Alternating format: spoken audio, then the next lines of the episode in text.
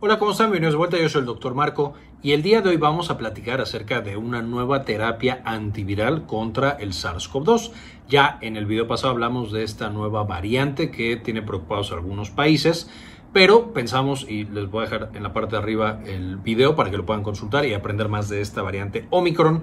Sin embargo, para compensar, ya les vamos a hablar también de una nueva terapia antiviral que es muy prometedora en contra de, de nuevo, el SARS-CoV-2 con todas las variantes conocidas hasta este momento. Ya hablamos previamente de la primera pastilla antiviral que directamente disminuía la severidad de la infección por SARS-CoV-2, el molnupiravir, que les voy a dejar en la parte de arriba del video, en el que hablamos más a detalle.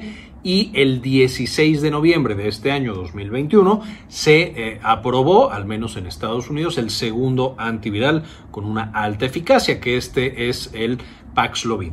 El Paxlovid es la combinación de un antiviral que todavía no tiene nombre como de la sal. Sin embargo, les voy a decir el número exacto para que eh, si lo quieren investigar. Y el nombre hasta este momento es PF07321332 y se combina con ritonavir. El ritonavir es un antiviral mucho más antiguo, de hecho para el coronavirus seguramente no tiene ninguna actividad, sin embargo lo que hace el ritonavir es que directamente llega al hígado e inhibe el metabolismo de otros fármacos. Entonces, lo que hace el ritonavir en esta pastilla simplemente es que el antiviral que está contra el SARS-CoV-2, que es ese nombre largo con muchos números que les acabo de decir y que seguramente pronto tendrá otro nombre un poco más sencillo, lo que hace es que dure más tiempo en el cuerpo. De esta manera, la combinación de ambos se empezó a estudiar en julio de este año. Entonces, ¿cómo funciona este famoso Paxlovid? De nuevo, uno extiende el tiempo de vida y el otro lo que hace es que es un inhibidor de la proteasa. Cuando el SARS-CoV-2 entra en nuestras células, tiene que destruir su ARN o separarlo en fragmentos muy pequeñitos para que después este se replique con el material y con la maquinaria celular para que se parten pedazos pequeñitos y empiece la replicación, necesita algo que es una proteasa, una proteína que va cortando su propio ARN para que esté listo para replicarse. Lo que hace este medicamento es que inhibe justamente esa proteasa, el ARN completo del virus entonces no se separa en fragmentos más pequeñitos y por lo tanto no puede secuestrar nuestra maquinaria celular y empezar a propagarse o a duplicarse.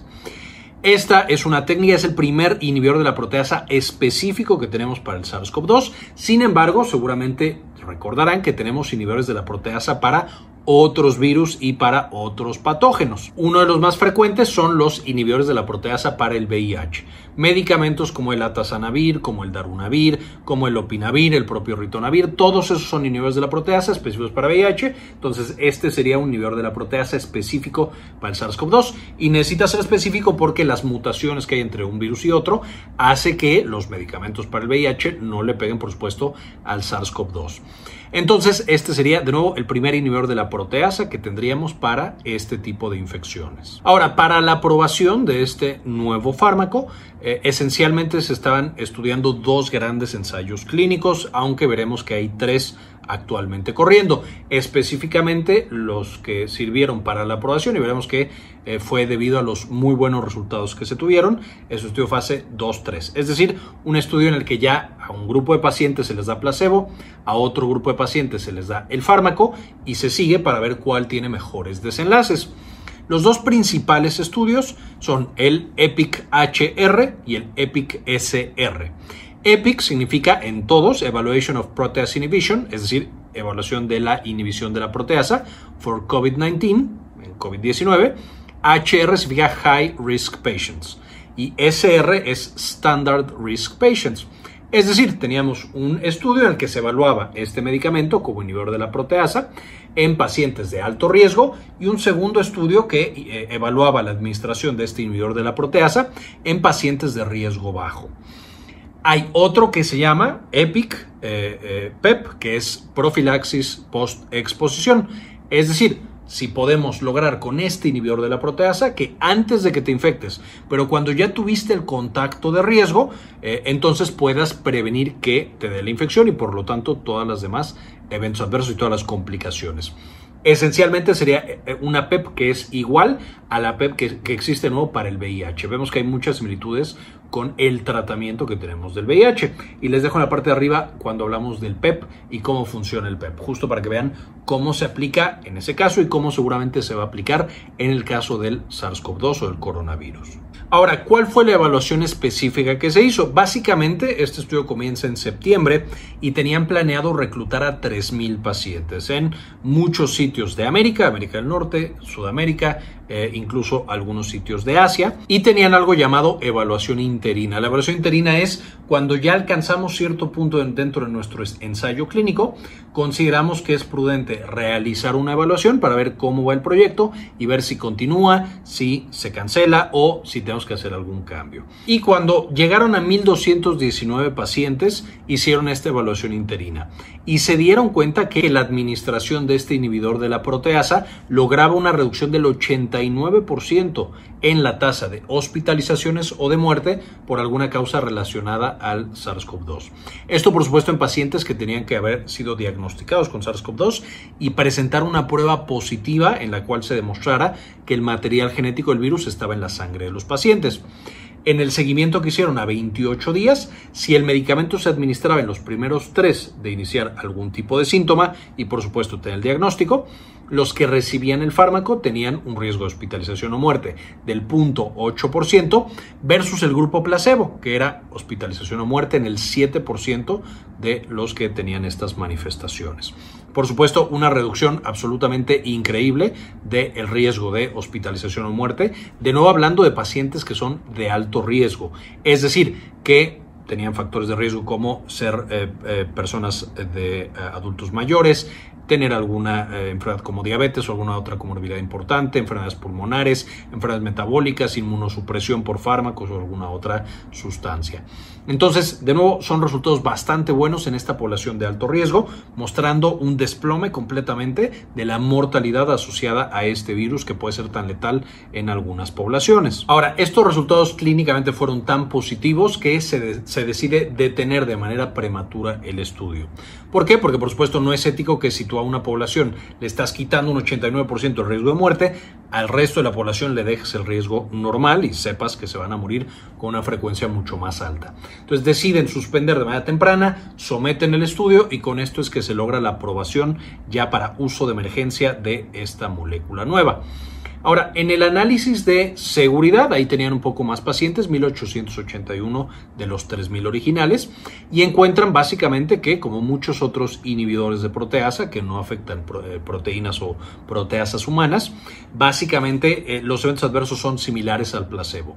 Presentando eventos adversos eh, clínicamente relevantes, el 19% de los pacientes que estaban tomando el inhibidor de la proteasa, es decir, el Plaxovid, versus 21% eh, en los pacientes que estaban tomando placebo, es decir, una pastilla sin, sin ninguna sustancia que tenga un efecto biológico básicamente de nuevo siendo iguales a placebo. De pacientes que tuvieran que salirse del estudio por un evento adverso, el 2.1% en el grupo del inhibidor de la proteasa y 4.1% en los pacientes que estaban tomando el placebo. De nuevo mostrando que el medicamento es bastante seguro y bastante aceptable en esta población de pacientes de alto riesgo. Ahora, estas son muy buenas noticias, esta es una gran esperanza para ya tener una terapia más contra eh, o en el arsenal que tenemos contra esta terrible infección por SARS-CoV-2, además de las vacunas que han sido, por supuesto, un cambio completo en la pandemia y el antiviral previo, así como otros tratamientos que ya han sido estudiados y aprobados, que también les dejo el video arriba para ver qué, qué tratamientos tenemos hasta ahora que realmente funcionan contra el SARS-CoV-2. Sin embargo, en todos estos medicamentos que son muy novedosos está también el tema del costo. Ahí, afortunadamente, tanto la compañía que eh, va a comercializar eh, como la que va a comercializar este inhibidor de la proteasa han dicho que trabajarán con diferentes países para ver cómo asegurarse de que tengan acceso e incluso han hablado de liberar la patente que se puedan hacer genéricos desde un inicio. Entonces, por supuesto, esto también es súper, súper importante y por supuesto algo que realmente necesitamos, eh, especialmente en países que son de bajos ingresos, para poder hacer eh, frente a esta pandemia que ha dañado tanto, de nuevo, especialmente a estos países más vulnerables. Entonces, bueno, de nuevo quise compensar las malas noticias de la nueva variante con estas buenas noticias de un nuevo tratamiento que potencialmente eh, y en los estudios que por supuesto habrá que esperar a que se publiquen. Ahorita solo se entregaron a la EMA, que es la Agencia Europea de Medicamentos, y a la FDA, que es la Agencia de Estados Unidos. Pero seguramente pronto tendremos ya la información, eh, podremos revisarla con más detalle y de nuevo muy buenas noticias, eh, eh, muy buen tratamiento, buenas evaluaciones, entonces una luz de esperanza más para que termine esta pandemia. Finalmente no quisiera irme sin agradecer a las personas que han decidido donar uno o dos dólares al mes a este canal para que podamos hacer este tipo de investigaciones y apoyarnos en el material que estamos publicando. Este video en particular quisiera dedicárselo a Yami Pascasio, César Castejón, Leticia Olazábal Castillo, Vaquita Gamer, Malena Carrascosa, Carlos Ramírez Quintero, Luis Fernando Zacarías, Moni Lagos Leigh, Jesús Francisco Martínez, Cookies Juárez, Georgina Juan Rodríguez, Aurora Martínez, Antonio Guizar, Alejandro Pardo, Gustavo Francioli, Bajo la Lupa, Gladys Alvarado y Pablo Antonio. Muchísimas gracias por todo el apoyo. En la descripción del video, por supuesto, van a encontrar el enlace a los artículos de los que estoy hablando y de donde saqué la información para este video, para que puedan checarlos y revisarlos con detenimiento. Con eso terminamos por el día de hoy. Muchísimas gracias y como siempre, ayúdenos a cambiar el mundo, compartan la información. Este video es en parte posible gracias a nuestra tienda en línea, Synapsis Store. En Synapsis Store puedes encontrar mucho nuestro material educativo y los libros que hemos estado publicando para tenerlos para llevar. Entonces encontrarás, por ejemplo, la farmagrafía del dolor, que es nuestro pequeño libro de consulta y referencia en cuanto al uso de fármacos para el dolor, en, todos estos que se utilizan, gabapentinoides, antidepresivos, opioides, etc. Y por supuesto también las presentaciones de los videos que ves en el canal. Entonces también aquí podrás encontrar estos para que los uses como eh, más te convenga.